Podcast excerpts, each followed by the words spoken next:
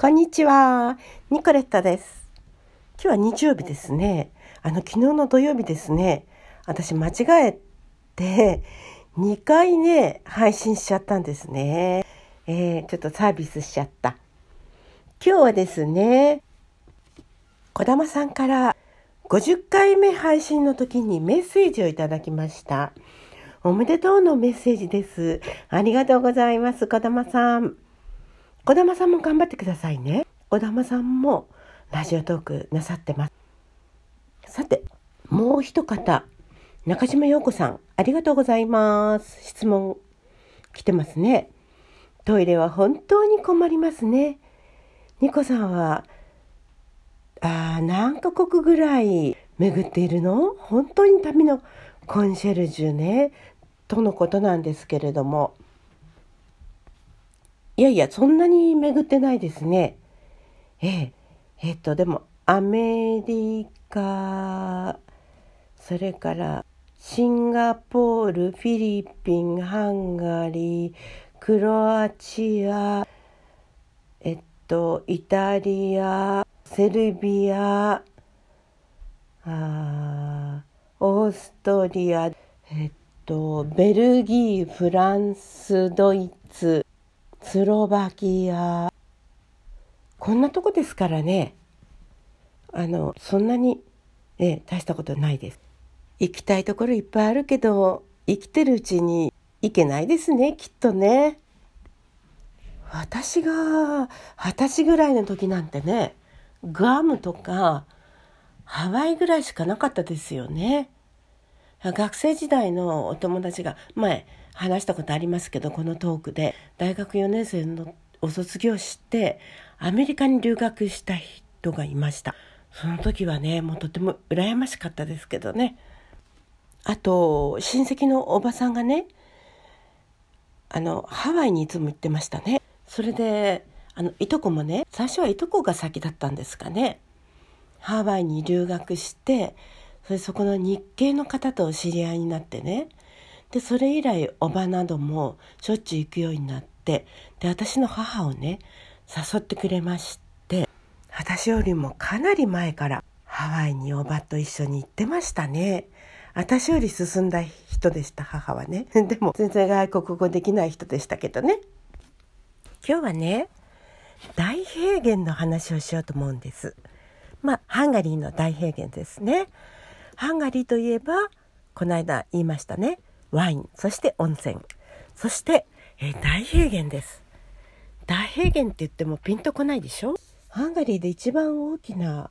あ大平原はですね、あの東部の方にありますホルトバージ、えー、国立公園なんですけれども、えー、ここはですね樹木とか畑なんかが本当に何もない、ね、大平原がもうひたすらに広く広く広がっているんですね。で入ってはいけない場所もありましてですね。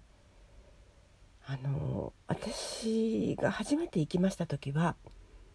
1992年に初めてハンガリーに行きました時に、えー、連れて行っていただきました。もうね土ぼこりがいっぱい立ってねあのなんだかわけのわかんないまま連れて行かれまして馬車に乗せられてであの灰色牛というねあの角がぎゅっとこうすごい大きな角が生えている牛がいるんですけれどもそういう牛がいっぱい放牧されているところとかいろいろそういうところに連れて行かれましてねまああの、うん、昔ね基盤民族だったわけですけれどもあのハンガリーの祖先っていうのはねまあそのツアーに参加したわけですね。ツアーに参加して馬車でぐるぐる回るんです。で広大な牧場の中をねはい。え伝統的な衣装を身につけた男性がねチコシっていうんですけれども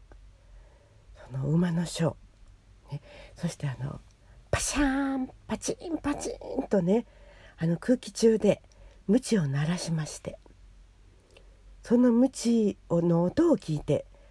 馬は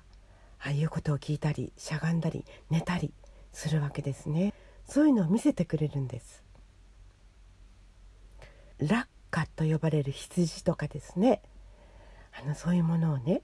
見せてもくれます。虫たちの群れはねグヤと呼ばれるんだそうですよ。牛飼いはねグヤーシと呼ばれる有名なハンガリーの料理をあの食べますね。ワゴンに乗ってプスターを回る食事付きのツアーなんかも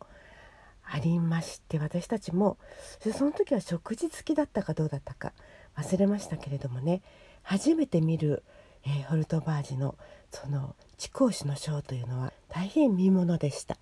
このホルトバージには9つのアーチの石橋ね石で作った橋これが大変有名ですね1833年に完成されたと言われていますけれども全長83メートルもあるんですよ。ねあのー、ここにね2回目に行った時は夫と2人で夏に行ったんですけど暑くて暑くてですねまああの駅のそばの民宿みたいなところに泊まってその後行ったんですけれどもねあるけどあるけどなかなかつかなくてですねもう汗ぐっしょりになってねあの行きましたね。でハンガリーで2番目に大きな平原っていうのはえケシケメートの近くにありますえブガツプスタというところ。ここはですね家族と一緒に行きました。家族っていうか私の両親が訪ねてきた時にですねあの一緒に行きました。この時はね私は乗らなかったんですけれどもヘリコプターに乗せてもらいまして子供たちはねヘリコプターに乗って空からねこの大平原を見たんですよ。で3回目というか4回目になるかな平原はねあのまたケチケメートに行ったんですけれども、まあ、この時はですねまたあの、えー、家族全体で行きましてね